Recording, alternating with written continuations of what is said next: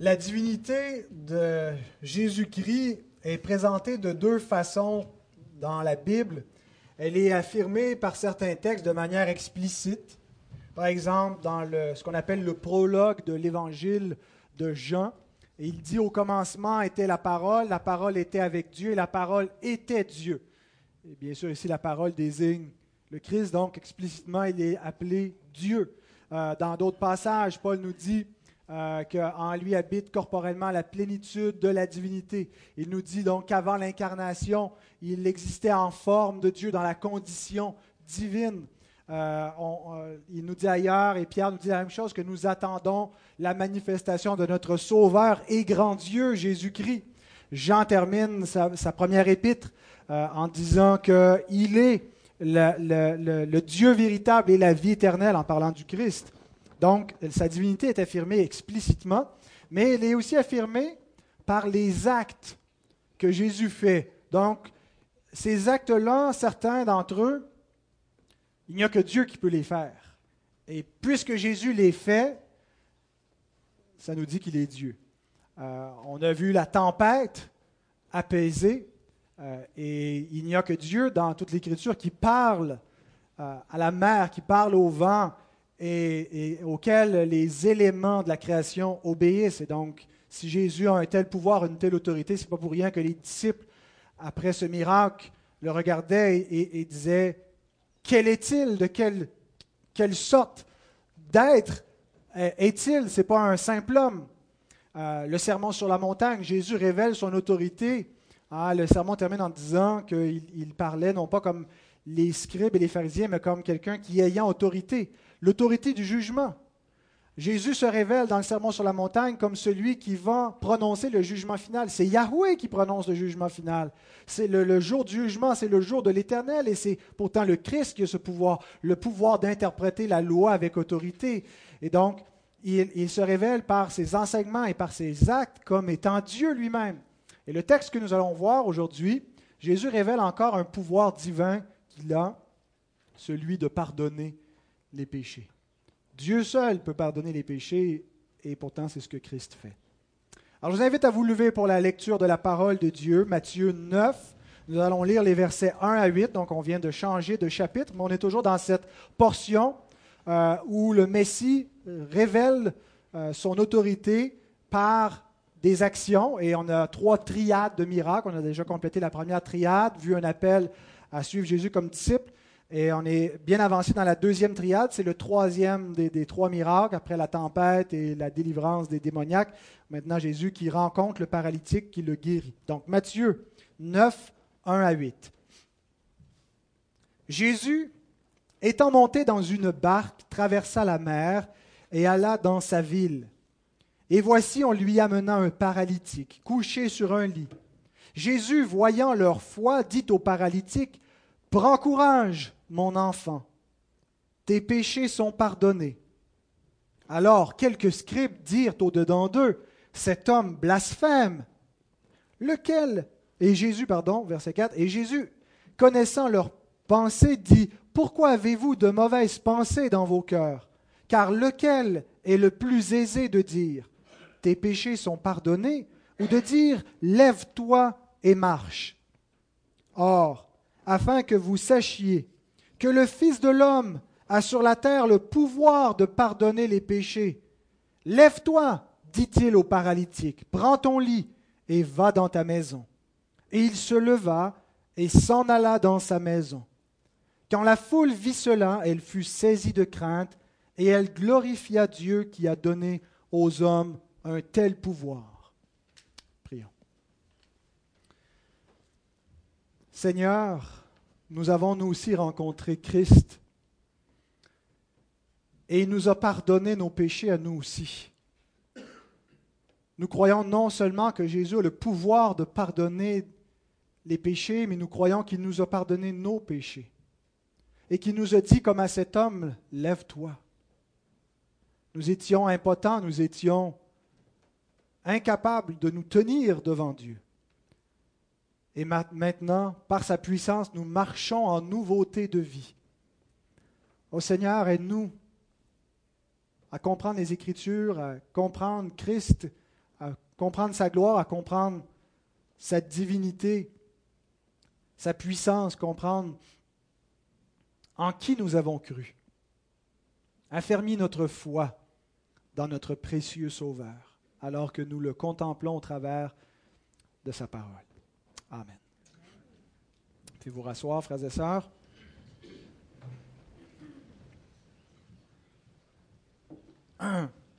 Alors, le séjour dans le pays des Gadaréniens n'a pas été très long. Euh, il semble que Jésus est reparti euh, dès qu'il fut arrivé. On l'a chassé du territoire. Alors, c'est de là où il repart, semble-t-il, quand il dit est monté dans une barque. Il traversa la mer et il alla dans sa ville. Euh, Ce n'est pas à Nazareth, mais probablement à Capernaum que, Jésus s'était approprié. C'était son quartier général. C'est là où il, semble qu'il vivait. Euh, et donc, il s'en va dans une maison, dans un lieu fermé. Euh, on a ces informations-là par les autres évangélistes. Euh, il y avait tellement de gens qui se sont réunis autour de Christ pour entendre son enseignement qu'il n'y avait plus de place dans la maison. Ça débordait. Il y avait des gens qui se massaient autour de la maison, peut-être auprès de la porte, des fenêtres, pour entendre ce que Jésus racontait. Et on lui apporte donc un paralytique. Le, texte que nous venons de lire, on va le, diviser en quatre, quatre, scènes. La première scène où Jésus rencontre le paralytique, on va voir euh, qu'est-ce que Jésus lui dit. La deuxième scène, la confrontation avec les, les scribes qui pensent que Jésus blasphème. La troisième scène, Jésus qui opère un miracle. Et la dernière scène, la réaction de la foule après ce miracle. Donc il y avait tellement de gens réunis qu'on ne pouvait pas simplement entrer le, paralytique par la porte, dire aux gens tassez-vous. Les gens ne pouvaient pas se tasser davantage.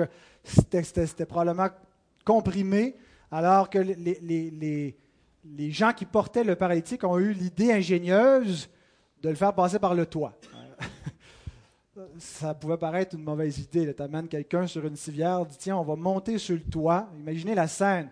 On va monter sur le toit, on va défaire une partie du toit. Ce que nous dit l'évangéliste Marc, ils ont défait donc une partie euh, et ils l'ont descendu probablement avec des, cordes, ce qu'ils ont donné la civière à des gens qui étaient déjà en bas, mais donc, euh, ils ont interrompu, en fait, le, discours du Seigneur, son enseignement, pour amener le paralytique. Et la première chose que qui nous est dit concernant le Seigneur, c'est Jésus voyant leur foi. Pas voyant sa foi, mais voyant leur foi au pluriel. La foi de qui? Probablement des quatre hommes qui amenaient ce paralytique couché sur une civière, qui l'amenaient donc à Christ. Voyant la foi du paralytique, mais aussi de ceux qui le portaient. Ils avaient la foi pour faire ça.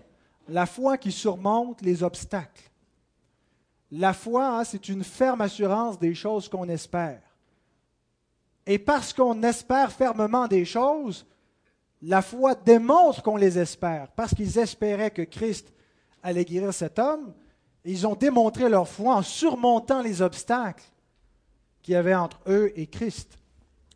Et donc, ils ont passé par le toit, ils ont fait face à la foule, ils ont fait face euh, au fait que peut-être qu'il allait se, faire dire Voyons, qu'est-ce que vous faites là? Pour qui vous prenez comme ça d'interrompre, de démancher la maison pour faire entrer quelqu'un par le toit? Ils avaient la foi. Et Jésus a vu leur foi. Et il y a un encouragement pour nous ici. Une application sans trop vouloir euh, euh, spiritualiser le texte. Je pense qu'il y a une application à faire pour nous qui sommes des croyants, qui avons la foi. Lorsque nous amenons des personnes à Christ, des personnes qui ne peuvent pas se porter elles-mêmes Jésus voit notre foi. Jésus voit la foi de ceux qui lui amènent des gens. Et je pense qu'il y a une application à faire pour la prière, pour la vie d'intercession. Comme intercesseur, nous amenons des paralytiques, nous amenons des gens qui ne peuvent pas s'amener eux-mêmes à Christ. Des gens qui sont impotents, des gens qui spirituellement sont morts dans leurs conditions pécheresses. Et nous amenons ces personnes-là à Christ parce que nous avons la foi. Et Christ voit la foi de ceux qui prient. Et il exauce leur foi. Ça ne veut pas dire qu'on peut sauver quelqu'un d'autre par notre foi. Il n'y a personne qui peut être sauvé par la foi de quelqu'un d'autre. Le paralytique croyait lui-même. Hein, Jean Chrysostome nous dit, nous pouvons supposer que même cet homme malade avait la foi. Autrement, il n'aurait pas pris le risque d'être ainsi descendu par le toit, tel que les autres évangélistes le relatent. Donc lui aussi avait la foi, et c'est parce qu'il avait la foi qu'il peut être sauvé. Mais sachons que notre foi est un moyen efficace, parce que la foi nous mène à prier, parce que Christ voit notre foi, il nous exauce. Et voyant leur foi, il a sauvé le paralytique. Donc, ayons la foi, amenons des personnes au Seigneur pour qu'il les guérisse, pour qu'il les sauve. Jésus lui dit, au verset 2, Jésus, voyant leur foi, dit au paralytique, Prends courage, mon enfant, tes péchés sont pardonnés. Voyez avec quelle douceur il lui parle, Réjouis-toi, prends courage, mon enfant. Il n'est pas venu, premièrement, en tant que juge. Il n'est pas venu pour exercer le ministère de la condamnation. Il est venu pour exercer la miséricorde. Il est venu pour sauver. Et il manifeste donc toute la douceur de Dieu, la bonté de Dieu. Il lui parle comme un sauveur bienveillant. Prends courage, mon enfant. Il ne le dispute pas d'avoir interrompu son enseignement, sa prédication. Il l'encourage. Cet homme était probablement venu pour chercher une guérison.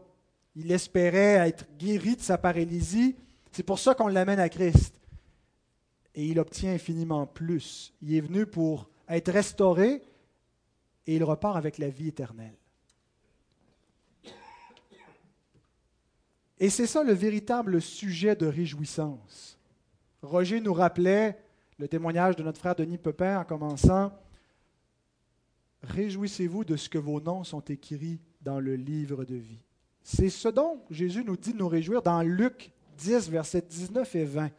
Après qu'il a envoyé ses disciples, qu'il leur a donné le pouvoir de marcher sur les serpents et les scorpions, donc sur la puissance du diable et sur toute la puissance de l'ennemi, et rien ne pourra vous nuire. Il dit au verset 20, Cependant, ne vous réjouissez pas de ce que les esprits vous sont soumis, mais réjouissez-vous de ce que vos noms sont écrits dans les cieux.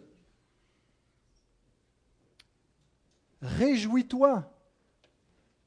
Prends courage, mon enfant, tes péchés sont pardonnés. Non pas réjouis-toi de ce que tu vas être guéri. Réjouis-toi de ce que tu es venu ici coucher, tu vas ressortir en marchant. Réjouis-toi. Quel est l'objet de la réjouissance? Quel est l'objet de la joie? Quelle est la raison pour les chrétiens de se réjouir? Le pardon de leurs péchés. Réjouis-toi de ce que tu es pardonné. Cet homme avait un problème plus grave que la paralysie. Il avait un problème, un problème plus grave que son état de santé. Il avait sa condition pécheresse, sa misère. C'est un pécheur. Alors Jésus s'attaque au problème infiniment plus grave que sa paralysie. Il le guérit de son péché en le pardonnant. Est-ce qu'il y a un lien entre la maladie, entre le fait qu'il est couché comme ça, paralysé, et son péché? Est-ce que quand Jésus lui dit Prends courage, mon enfant, tes péchés sont pardonnés, alors qu'on lui amène un paralytique pour le, guérir, faut-il comprendre que s'il est paralysé, c'est parce qu'il est un pécheur? Qu'il euh, a mérité cela, euh, ou ses parents peut-être l'ont mérité parce qu'il est né comme ça? Quel est le lien entre la maladie et le péché? Je trouvais que le, prédicateur Jim Butler, qui est un, prédicateur réformé baptiste en, Colombie-Britannique, a, parfaitement résumé, si vous voulez mettre le, prochain, le lien entre le péché et la maladie. Trois choses à retenir. Trois points que la Bible nous dit pour bien comprendre le lien entre les deux. Premièrement, la Bible n'enseigne pas que le péché est toujours directement lié à la maladie. Il y a des maladies qui arrivent qui ne sont pas directement liées à un péché qu'on a fait. Euh, Paul, par exemple, souffre dans sa chair, et c'est pas parce qu'il avait commis un péché, même c'est parce qu'il avait reçu une glorieuse révélation et c'était pour le garder humble. Job, c'est pas parce qu'il a commis une faute particulière qui a été éprouvé de la sorte. Euh, Jésus nous dit concernant l'aveugle de naissance que ce n'est pas lui ni ses parents qui avaient péché, mais c'était afin que la gloire de Dieu se manifeste au travers de lui. Donc, la Bible n'enseigne pas que le péché est toujours directement lié à la maladie. Deuxièmement, la Bible enseigne que le péché est parfois directement lié à la maladie. Il ne faut pas supposer que parce que le péché n'est pas toujours lié à, à, la maladie, que quelquefois ce n'est pas le cas. Dans la loi, Dieu nous dit qu'il va parfois châtier son peuple en raison de ses péchés. Euh, dans la Nouvelle Alliance aussi, Paul dit, on va prendre le repas du Seigneur tantôt, il dit que ceux qui mangent indignement la coupe, qui mangent sans discerner le corps de Christ, mangent et boivent un jugement contre eux-mêmes, et que certains sont malades à cause de ce péché, que certains sont morts. Alors, ce ne sont pas nécessairement morts sous la colère de Dieu, mais comme un châtiment paternel, et non pas d'un juge en colère contre eux, mais un châtiment de Dieu. Dieu châtie ses enfants parfois. Euh, des fois, il nous laisse moissonner donc les conséquences de nos mauvaises actions. Alors parfois, le péché est directement lié à la maladie. Euh, il y a des gens qui, qui, ont abusé de substances dans leur vie, qui développent une maladie. C'est directement lié. Troisièmement, la Bible enseigne que le péché est toujours au moins indirectement lié à la maladie. S'il n'y avait pas de péché, il n'y aurait pas de maladie non plus. Comme ça sera le cas dans Apocalypse 21, euh, verset 4, il nous est dit qu'il n'y aura plus ni deuil, ni mort, ni souffrance, parce qu'il n'y aura plus de péché. Donc, toutes les maladies, les souffrances que nous avons dans la chair, même si elles ne sont pas directement liées à un péché spécifique que nous avons fait, que nous méritons, nous avons le salaire de notre péché, indirectement, tout ce que nous souffrons, nous souffrons à, cause de la condition pécheresse déchue. Notre corps subit les effets de la chute. Donc, indirectement, la maladie est toujours liée au péché. Alors, je trouvais que c'est un bon rappel pour avoir une, vue euh, équilibrée du lien entre les deux. Alors, quand Jésus lui dit Réjouis-toi, tes péchés sont pardonnés, Jésus établit un lien direct entre sa maladie, sa paralysie, sans nécessairement dire que c'est son péché qui l'a mené là, mais c'est le péché. C'est le fait qu'on vit dans une création déchue que cet homme est paralysé. Dans une création où il y a les conséquences de la mort qui déjà ravagent et affectent le corps que Dieu a créé. Ça nous amène à la deuxième scène. Après que Jésus ait dit ça, les scribes réagissent. La confrontation donc avec les scribes, versets 3 à 5. On va lire seulement les versets 3 et le début du verset 4 d'abord pour voir la pensée des scribes. Alors quelques scribes dirent au-dedans d'eux, cet homme blasphème. Et Jésus, connaissant leur pensée. On va laisser euh, la suite pour euh, ensuite la réponse de Jésus, mais d'abord la pensée des scribes. Matthieu ne nous dit pas pourquoi ces hommes pensaient que Jésus blasphème, probablement qu'ils trouvaient que ça tombait sur le coup d'évidence le fait que Jésus vienne dire tes péchés sont pardonnés, mais les Marc, Marc 2, verset 7, nous dit que, euh, il ajoute ceci, comment cet homme parle-t-il ainsi? Il blasphème. Qui peut pardonner les péchés si ce n'est Dieu seul? Pourquoi pensait-il que Jésus blasphème? Parce qu'il déclare à cet homme que ses péchés sont pardonnés. Eux, ce qu'ils voient, c'est un homme. Ils voient Jésus comme un homme, effectivement, il est un homme. Mais il n'est pas qu'un simple homme. Il n'est pas qu'un homme. Il est entièrement homme, mais il n'est pas comme. Il est Dieu. Mais ils n'ont pas cru encore en lui. Ils ne croient pas encore qu'il a le pouvoir de pardonner les péchés. Jésus dit, si vous n'en venez pas à croire que moi je suis, égo émis, vous périrez dans vos péchés. Si vous ne croyez pas ce que je suis véritablement, pas qu'un simple homme, vous périrez dans vos péchés. C'est pour ça que la Christologie, notre compréhension de qui est Christ, est centrale à notre foi. C'est pour ça qu'on passe semaine après semaine à étudier les évangiles pour comprendre qui est Christ, pour s'assurer de purifier notre foi, de la garder bien solide et nourrie de la parole du Christ, la parole de la vérité. Mais sinon, les scribes ont parfaitement raison de croire que Dieu seul peut pardonner les péchés, que c'est la prérogative de Dieu. C'est ce qu'enseigne l'Écriture. Souvenez-vous quand euh, dans l'Exode, dans le passage où euh, Moïse veut voir Dieu, veut voir la gloire de Dieu. Dieu lui dit, tu ne pourras pas me voir. Et, tout le, contexte est, celui ici de la grâce élective de Dieu, euh, le, privilège de pouvoir voir Dieu est accordé par Dieu à qui Dieu veut, euh, et qu'on ne peut pas mériter de le voir et que c'est un privilège finalement qui est, lié à sa miséricorde, parce que pour pouvoir voir Dieu, il faut être pardonné. Heureux ceux qui ont le cœur pur, car ils verront Dieu. Mais heureux ceux qui ont le cœur pur, c'est heureux ceux qui ont le cœur purifié. Il est pur parce qu'il a été purifié.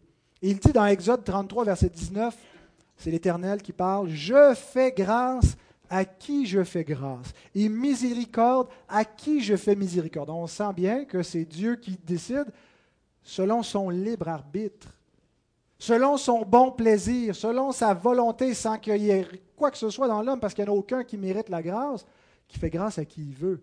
Ça dépend de sa volonté à lui. Il ajoute au chapitre suivant, dans Exode 34, versets 6 et 7, et l'Éternel passa devant lui et s'écria, L'Éternel, l'Éternel, Dieu miséricordieux et compatissant, lent à la colère, riche en bonté et en fidélité, qui conserve son amour jusqu'à mille générations, qui pardonne l'iniquité, la rébellion et le péché. C'est intéressant lorsqu'on a l'Éternel qui parle de l'Éternel, l'Éternel qui envoie l'Éternel. C'est déjà un signe qu'il y a une pluralité en l'Éternel, que le Père, le Fils et le Saint-Esprit. Dieu qui parle de Dieu. Le Seigneur a dit à mon Seigneur, assieds-toi à ma droite jusqu'à ce que je fasse de tes ennemis ton marchepied. Et donc, ce Dieu qui parle de lui-même et qui se décrit lui-même intertrinitairement, c'est un adverbe que je viens d'inventer, euh, se déclare miséricordieux comme ayant lui seul le pouvoir de pardonner les péchés.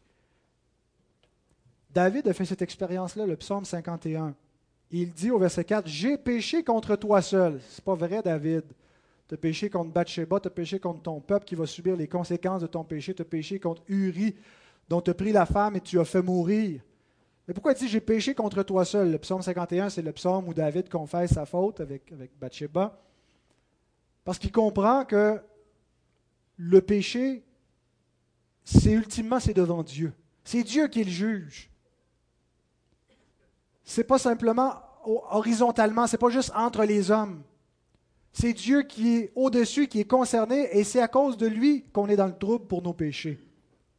Parce que c'est lui qui est le juge. J'ai fait ce qui est mal à tes yeux, en sorte que tu seras juste dans ta sentence, sans reproche dans ton jugement. Mais il ajoute au verset 9, Détourne ton regard de mes péchés, efface toutes mes transgressions. C'est Dieu qui pardonne. Parce que c'est lui qui juge le péché, c'est lui aussi qui le, le privilège, la prérogative, le droit, s'il le veut, de ne pas imputer la faute au coupable. Si Dieu veut tenir David coupable et le châtier pour son péché, c'est lui qui est juge. Il n'y a pas un arbitre au-dessus de Dieu, il n'y a pas un principe de justice au-dessus de Dieu. C'est Dieu qui est suprême, qui est souverain et qui décide s'il pardonne ou s'il ne pardonne pas qui agit comme il l'entend. Personne n'y rend des comptes à personne. Il est souverain. Le prophète Ésaïe nous rappelle, Ésaïe 43, verset 25, C'est moi, l'Éternel, moi qui efface tes transgressions, pour l'amour de moi, et je ne me souviendrai plus de tes péchés. Voyez l'insistance sur le moi, sur Dieu qui a ce pouvoir et cette autorité, lui seul, ce n'est pas un autre qui pardonne tes péchés. Ce n'est pas un autre qui a ce droit, qui a cette autorité-là. Et un des plus beaux textes aussi de l'Ancien Testament qu'on trouve dans Michée au chapitre 7, verset 18. Quel Dieu est semblable à toi? Et qu'est-ce qui le rend distinct? Qu'est-ce qui le rend incomparable? Hein? Michal, qui est comme toi? Qui est semblable à toi? Qui pardonne l'iniquité, qui oublie les péchés du reste de ton héritage. Il n'y en a pas d'autre Dieu comme lui. Il ne garde pas sa colère à toujours, car il prend plaisir à la miséricorde. Alors Jésus ne conteste pas la croyance qu'avaient les scribes que Dieu seul peut pardonner le péché. Et quand il va leur dire pourquoi vous avez des pensées, de mauvaises pensées, ce que Jésus conteste, ce n'est pas leur compréhension que c'est seulement l'Éternel qui pardonne les péchés, c'est qu'il l'accuse de blasphème. C'est qu'il l'accuse d'être un simple homme. Effectivement, si Jésus n'est qu'un homme, il n'a pas ce pouvoir-là. Mais Jésus a prouvé déjà à maintes reprises qu'il n'est pas qu'un simple homme. Il a prouvé son pouvoir, son autorité. Il commande au vent et à la mer, il chasse les démons, il parle avec autorité, il fait des œuvres qui rendent témoignage de lui. Jésus dit, je ne fais pas d'œuvres, croyez pas. Mais toutes les œuvres que je fais rendent témoignage que le Père est avec moi, que j'agis par sa puissance, que je suis dans le Père, que moi et le Père sommes un. Et vous blasphémez en m'accusant de blasphème, parce que vous ne croyez pas ce que je suis, qui je suis, parce que vous m'accusez d'être de votre race, d'être un simple homme, alors que je suis plus que cela.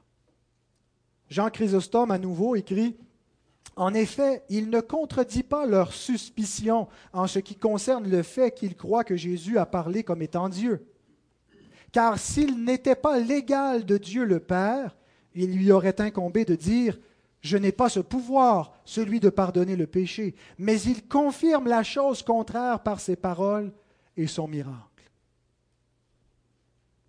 Jérôme de Stridon, qui est Jérôme de Saint-Jérôme, écrit Les scribes le considéraient comme un simple homme, et ne comprenant pas les paroles de Dieu, ils l'accusèrent de blasphème. Mais lui, en voyant leurs pensées, montra qu'il est Dieu qui seul connaît les cœurs. Puis, c'est comme s'il disait, par la même puissance et prérogative par laquelle je vois vos pensées, je peux pardonner aux hommes leurs péchés. Alors celui qu'on accuse d'être un simple homme révèle à l'instant même qu'il a un pouvoir que les hommes n'ont pas. Il voit leurs pensées et il a le pouvoir de guérir cet homme. En voyons maintenant la réponse de Jésus. Pourquoi avez-vous de mauvaises pensées dans vos cœurs?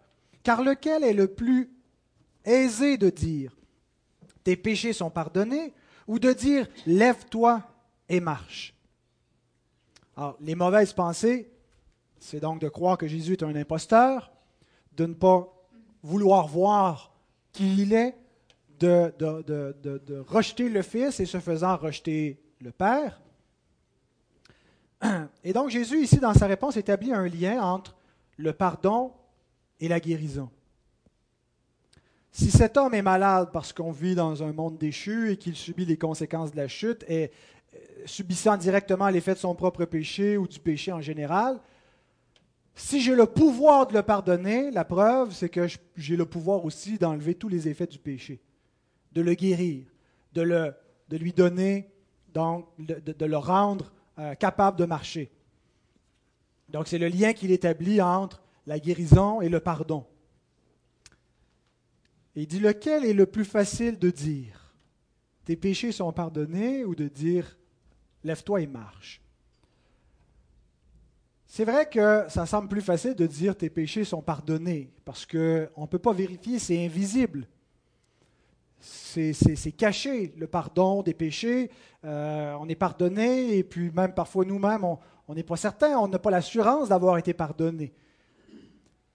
Mais de dire à quelqu'un lève-toi et marche alors qu'il est un paralytique, on peut vérifier immédiatement si la parole prononcée est efficace. S'il y a un pouvoir qui accompagne cette parole-là, il va y avoir une preuve visible. Et Jésus ici entend faire de sa, la guérison la preuve visible du pardon.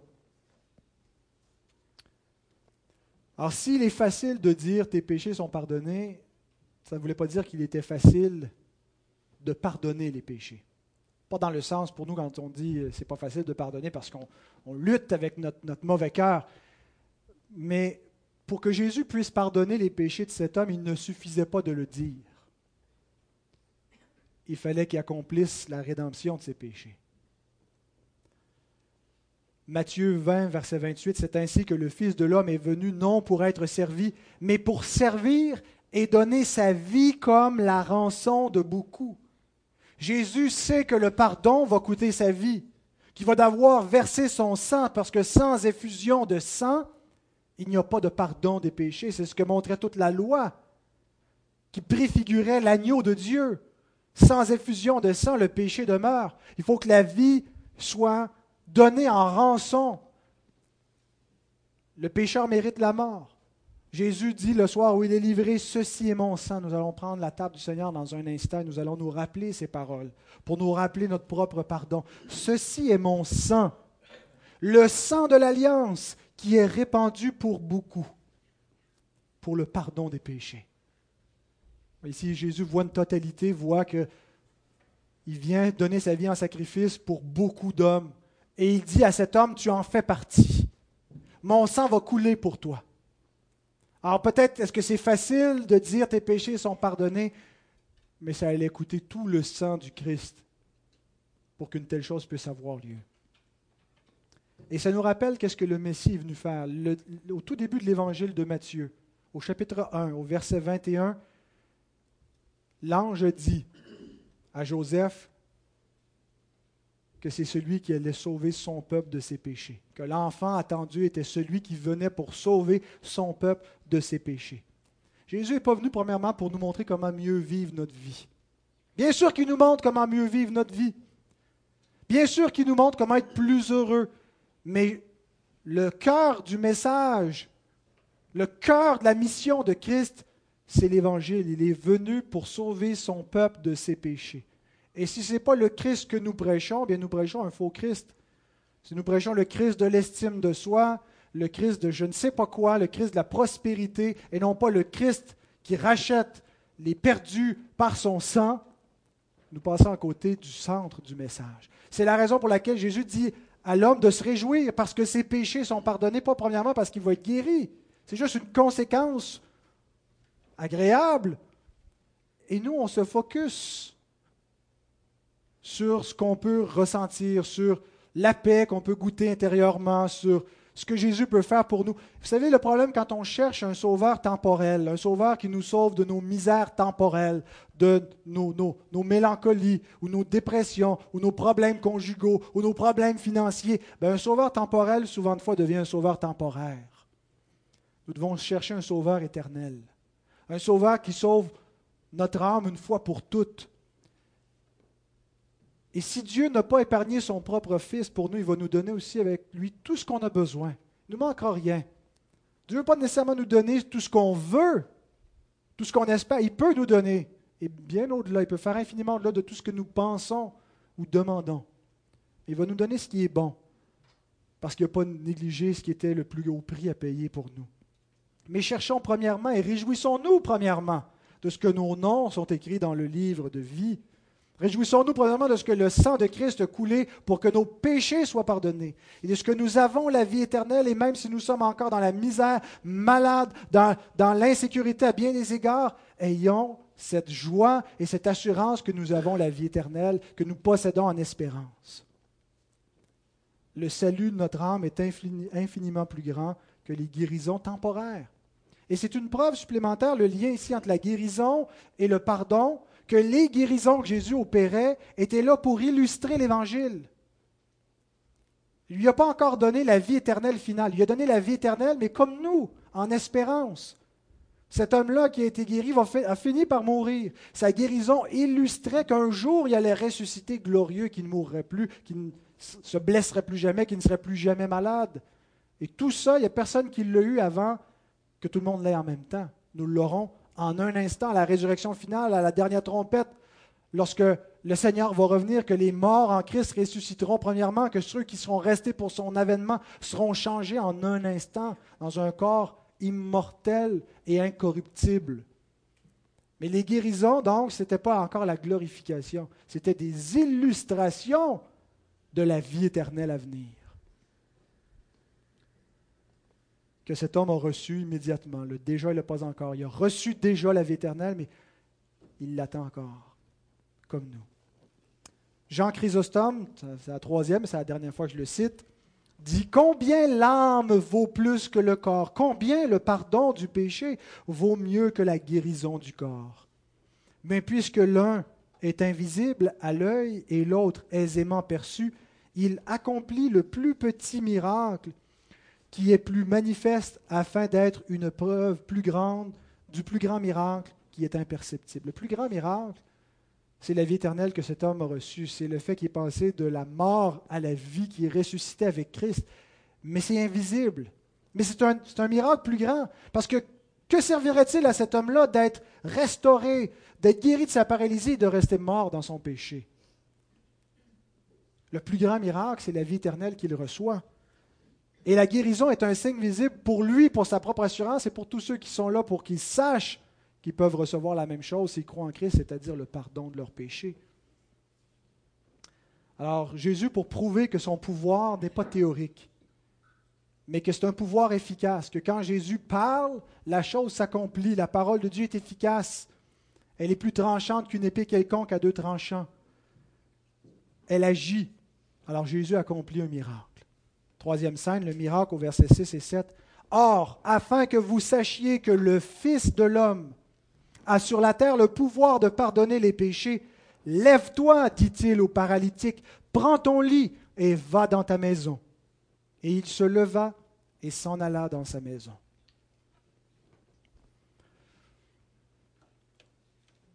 Jésus ici se désigne comme le Fils de l'homme. Je pense que c'est la deuxième fois qu'il euh, utilise cette expression qu'on dit être son expression favorite pour parler de lui-même, qui est un peu obscure parce qu'elle n'était pas très euh, d'usage euh, à, son époque, mais qui réfère à un texte clair de l'Ancien Testament, la prophétie de Daniel au chapitre 7, les versets 13-14, où on voit le Fils de l'homme qui n'est pas un simple homme, qui est un homme manifestement, et qui s'avance devant l'ancien des jours, un homme qui s'avance devant Dieu et qui va siéger à la droite de Dieu, dans les cieux. Et le verset 14 de la prophétie de Daniel ajoute ceci. On lui donna la domination, la gloire, le règne, et tous les peuples, les nations et les hommes de toute langue le servirent. On ne fait pas ça devant un simple homme. Le mot, le verbe qui est utilisé pour servir est utilisé aussi dans, le même verbe dans Daniel 3, 28 pour dire que euh, Shadrach, euh, Meshach, Abednego ont refusé de servir les dieux des Babyloniens, ont refusé de se prosterner, d'adorer ces dieux-là. Mais devant cet homme, le, Fils de l'homme, toutes les nations le servent, c'est-à-dire se prosternent et font ce qu'on fait devant Dieu. Lui donnent une révérence et une adoration. Donc, ce n'est pas un simple homme, c'est l'homme Dieu. C'est le Fils de l'homme qui est à la droite du Père dans le ciel. C'est le Fils éternel de Dieu qui partage la pleine divinité avec Christ. Donc c'est de lui que Jésus parle et il dit que le Fils de l'homme a sur la terre le pouvoir de pardonner les péchés. Sa domination est une domination éternelle qui ne passera point et son règne ne sera jamais détruit. Et c'est parce qu'il a le pouvoir de pardonner les péchés qu'il a un royaume, parce que tous ceux qui sont dans son royaume sont ceux qu'il a pardonnés, ceux pour lesquels il a versé son sang. Il a acquis par son propre labeur le royaume.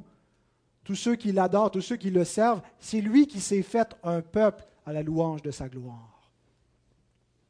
Alors Jésus dit qu'il a ce pouvoir divin, que le Fils de l'homme a le pouvoir divin de pardonner les péchés et il va prouver qu'il a ce pouvoir en libérant le paralytique des effets du péché.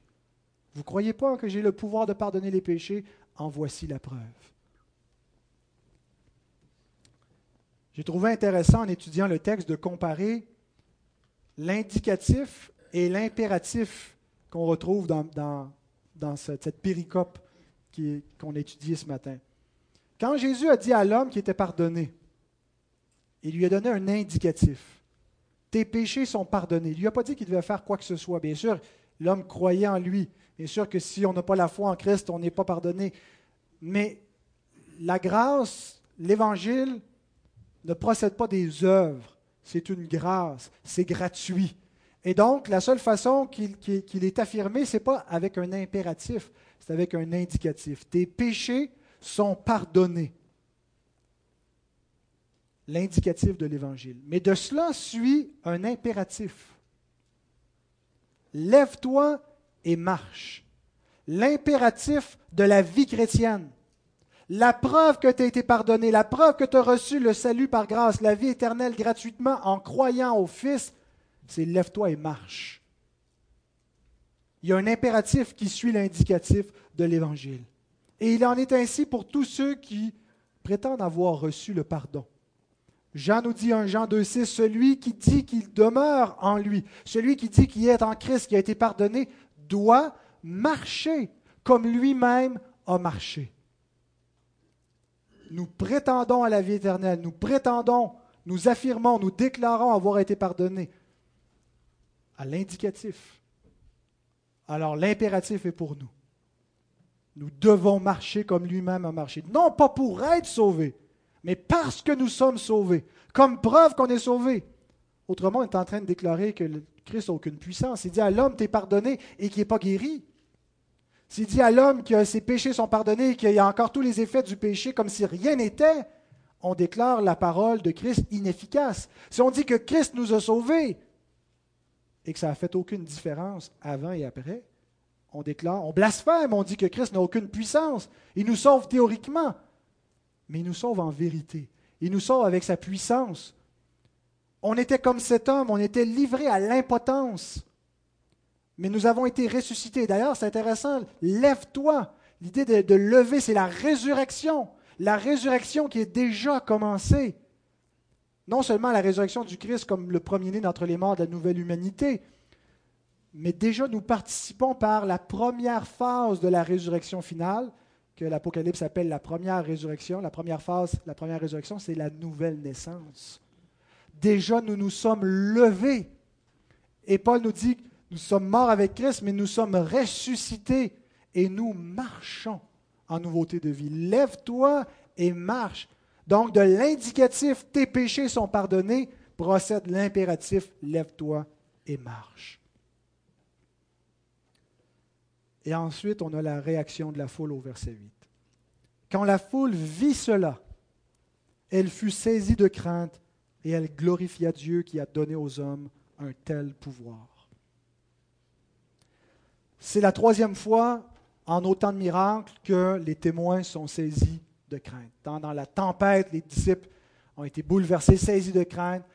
Quand il a chassé les démoniaques, les gens étaient saisis de crainte devant sa puissance. Et encore une fois, la foule est saisie de crainte parce qu'ils réalisent que le bras de Dieu est là, que la puissance, Dieu qui est invisible, se rend visible, s'est rendu matériel. Et, Paul dit que c'est un grand mystère que la piété, que le Dieu éternel a été manifesté dans la chair, a marché parmi nous.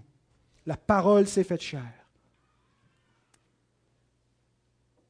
Et donc, le salut qu'il vient apporter et qui, lorsqu'il est reçu, doit mener à la révérence, à la crainte de Dieu, à l'émerveillement devant la puissance de Dieu et à lui donner gloire. Vous êtes venus ici ce matin parce que le Seigneur vous a dit, tes péchés sont pardonnés, lève-toi et marche. Nous sommes une preuve visible, tangible.